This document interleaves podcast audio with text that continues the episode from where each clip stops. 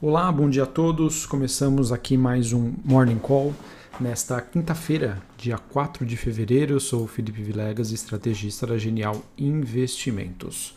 Bom, pessoal, acho que é, nesta quinta-feira a gente tem é, poucas novidades sobre o noticiário internacional. É, acho que ganha destaque nesta quinta-feira o noticiário corporativo. Mas, como de praxe, passar aqui para vocês os principais destaques lá de fora, né, as principais movimentações, e depois a gente tenta focar um pouquinho mais no noticiário das empresas aqui no Brasil.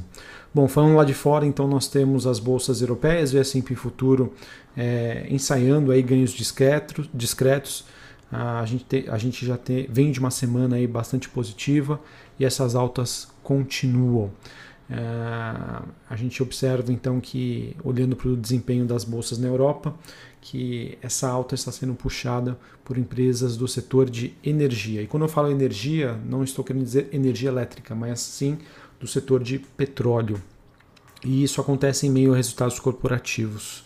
Uh, grande destaque de hoje, olhando para o desempenho das commodities, fica por conta do petróleo, que continua na sua movimentação positiva, com o contrato negociado em Nova York, o WTI, passando a barreira dos 56 dólares o barril. É, essa movimentação positiva é influenciada depois que a OPEP, é, disse que deve continuar a pressionar para eliminar rapidamente o superávit deixado pela pandemia. Então, isso acaba é, favorecendo bastante essas empresas e isso, sem sombra de dúvida, deve se refletir aqui no Brasil. Aqui no Brasil nós temos a Petrobras, nós temos a Enalta, a PetroRio e a 3R como representantes aí do setor e que podem se destacar nesta quinta-feira, acompanhando a movimentação internacional. A gente teve também o minério de ferro tendo hoje a sua maior alta desde dezembro, após uma, após uma frustração em relação aos dados de produção da Vale. Já já eu comento mais sobre esses dados de produção cobre avança uh, em Londres e a gente observa as moedas mantendo um desempenho misto, moedas de países emergentes, em linha com o registrado ontem. Destaque para os leves movimentos de baixa do rente sul-africano e do peso mexicano. Bom, pessoal, além disso, ganha destaque a movimentação do euro frente ao dólar. O euro que testou o nível mais, mais abaixo né, do, de 1,20 é, em função aí do maior crescimento e progresso da vacinação nos Estados Unidos. E podemos dizer que essa fraqueza no euro ela está fazendo com que o DXY, que é o que eu comento aqui com vocês, que a gente pode considerar ele o motorista dos ativos de risco, e ele é um indicador importante para a gente ter essa sensibilidade em relação ao cenário de 2021, que é de um dólar mais fraco ante outras moedas. E até o momento, pela composição técnica que eu expliquei no Morning Call de ontem, em que o euro tem uma grande influência né, na, no DXY, a gente tem, um, digamos, o DXY voltando a ficar positivo em 2021. Mas é, esse retorno ao positivo não quer dizer que os fundamentos estruturais mudaram. É essa questão realmente da movimentação do euro. Tá? O euro que está perdendo valor é, a economia americana está chamando mais atenção com o progresso da vacinação em detrimento aí da, das regiões europeias que ainda estão mais atrasadas em relação a esse processo, tá bom? Então, é, quero trazer aqui para vocês porque é algo importante e relevante e é interessante observar que o DXY, né, ele vinha de um movimento de baixa, a mínima do, aqui do curto prazo, ela se deu logo antes da vitória democrata lá no Senado americano, um evento que estava, muito, estava sendo muito aguardado pelo mercado, aconteceu no início de janeiro e desde então o DXY aí só subiu. E também a gente não pode deixar de lado o fato de que o mercado, né, é, ele estava olhando para a posição técnica, ele está vendido em dólares e especialmente comprado em euros. Então, sem sombra de dúvida, esse movimento né, deve pegar aí uh, a maioria dos fundos de investimentos uh, no, podemos dizer assim, né, no contrapé. Né? Então, vamos ver mais, digamos, um fator de risco, mais um fator de estresse em que a gente deve acompanhar ao longo do mês de fevereiro o mercado se readaptando, se readequando a essa nova realidade que nós temos, pelo menos a curto prazo. A gente também é, observa uma inclinação da curva de juros nos Estados Unidos e esse movimento continua a acontecer com o aumento das apostas da famosa reflação, né? uma, digamos, um movimento muito forte de crescimento que estão de volta aí à mesa em meio a sinais de recuperação econômica que estão ganhando força diante né, da iminente aprovação de um pacote fiscal de 1,9 trilhões de dólares é, de ajuda à pandemia que está sendo decidido lá no Congresso americano. É, reforço aqui que enquanto esse movimento ele for gradual e ordenado de expectativas sobre uma elevação dos juros nos Estados Unidos, é, sem sombra de dúvida, ele deve trazer alguma, alguns movimentos setoriais ao mercado. Quero destacar aqui que eu acho que o maior beneficiário são os grandes bancos americanos, mas sem consequências graves para o direcional e as expectativas como um todo. Porém, se esse movimento for muito rápido e acentuado, isso sim pode, de certa maneira, causar um maior alvoroço nos ativos. Uh, outras notícias que ganham destaque no cenário internacional ficam por conta de China, por conta de um aumento aí no número de defaults. A princípio, de acordo com especialistas, isso é um movimento natural frente a alguns excessos que existiam na economia chinesa, mas a situação precisa ser monitorada. É, o mercado também observa a divulgação dos PMIs ao redor do mundo e a princípio, né, olhando por cima, né, uma visualização geral, mesmo ante aí as novas ondas da pandemia, o mundo continua a crescer num ritmo saudável. Então isso sem sombra de dúvida é, gera um certo alívio para os investidores. Aqui no Brasil temos poucas novidades. É, olhando para o noticiário é, político barra econômico, a gente começa a observar uma força-tarefa do governo em termos de sinalizações, de postura, para dar uma mensagem aí uh, para a população, para o mercado, de que uh, as reformas vão acontecer, uh, a gente vai conseguir, né, o governo no caso vai conseguir ter uma, uma linha né, de atuação é, um pouco mais próxima né, do Congresso, do Senado e que isso, esse processo iria facilitar bastante coisa. Tá? Então, a princípio é isso que nós temos, nada de, de grandes novidades ou mudanças relevantes. Beleza? Agora voltando para o tema principal aqui que eu havia comentado com vocês, destaque para, digamos, para a temporada de balanços, para o noticiário corporativo.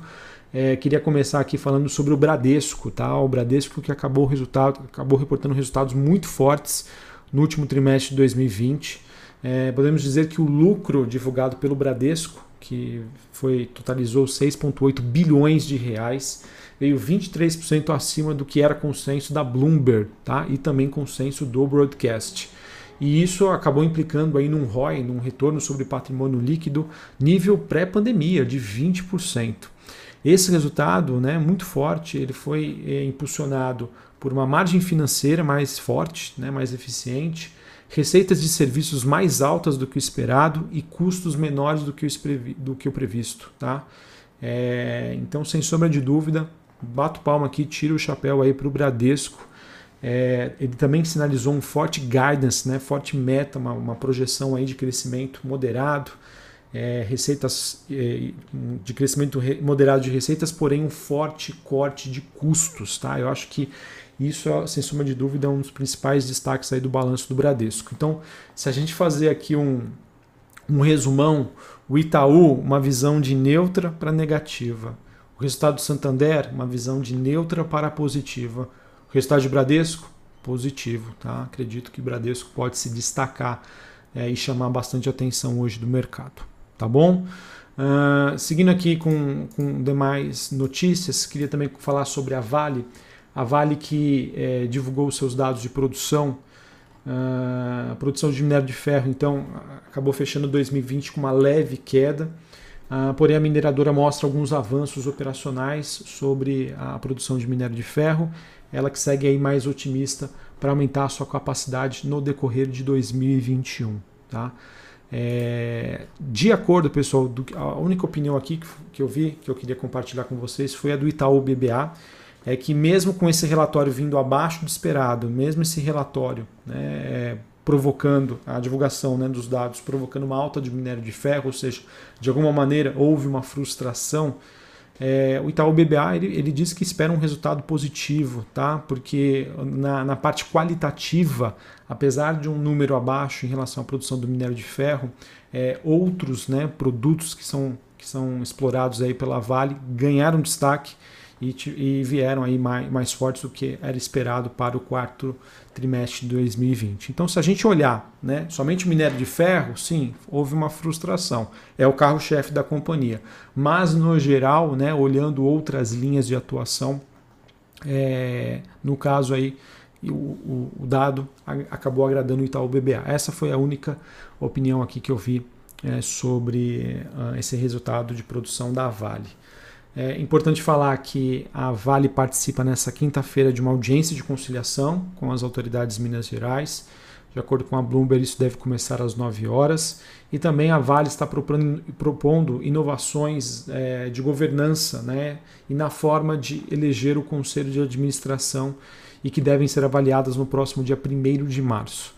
É, a mineradora quer instituir algo totalmente inédito no Brasil é, em que nós teremos aí o voto contra a definição de conselheiros. Tá? Então, realmente, é uma mudança aí bastante drástica que pode acontecer envolvendo aí o processo de governança da Vale. Vamos acompanhar. Demais notícias que eu queria aqui trazer para vocês é o destaque sobre as receitas da unidade de negócios de logística da Azul, que cresceu 64% no quarto trimestre de 2020. Hein? Eu acho que isso aí pode chamar a atenção do mercado. É, mesmo sabendo que a Azul, né, é, como, outro, como qualquer outra companhia do setor aéreo, está sofrendo por conta dessas restrições, ela está, gastando, ela está ganhando bastante destaque na sua parte de logística. Uh, tem uma reportagem no Valor dizendo que a CEMIG vê boas condições para as vendas de ativos e depois da saída né, de parte do quadro societário da Light, a estatal mineira estaria se concentrando agora no, nos desinvestimentos. É, essa, esse tipo de notícia, sem sombra de dúvida, poderia trazer um viés mais positivo para a companhia. Então, se isso acontecer, será bem recebido pelo mercado. Uh, tivemos a divulgação dos dados da Abrafarma, que mostra que o setor de grande varejo farmacêutico alcançou um faturamento recorde em 2020, 58,2 bilhões de reais, uma alta de 8,8% em relação a 2019. E grande parte desse resultado foi impressionado pela venda de produtos classificados como não medicamentos, né? ou seja, as farmácias de certa maneira funcionaram também como mini supermercados. Então acho que isso pode trazer uma visão um pouco mais construtiva para Profarma, Demil, é, Pague Menos, Panvel e Raia Drogazil. É, que mais? Reportagem do Estadão mostrando que é, a previsão agora de privatização da Eletrobras é que o processo seja concluído em até, até 2022. Uh, é, tivemos a precificação da Mobile, R$ 21,00 por ação, Mosaico R$ 19,80. A Mobile, o preço ficou dentro, no meio da faixa indicativa, a Mosaico ficou no teto. Eh, Porto Seguro aprovou a renovação do seu programa de recompra de ações. Uh, que mais? E a Simpar informou que estaria avaliando oportunidades para que a sua controlada Movida, empresa de aluguel de carros, integre os seus negócios com a CS Brasil Frotas, essa empresa que atua com foco na alocação de veículos automotores leves sem condutor. Ah, então vamos, acredito que seja uma notícia aí positiva para a companhia. Beleza, pessoal? Então era isso que eu tinha para trazer para vocês. É, vida que segue aí em 2021, em fevereiro, nesta quinta-feira. Por enquanto, o mercado segue otimista e acredito que o que vai chamar bastante atenção dos investidores hoje são as movimentações próprias das ações. Né?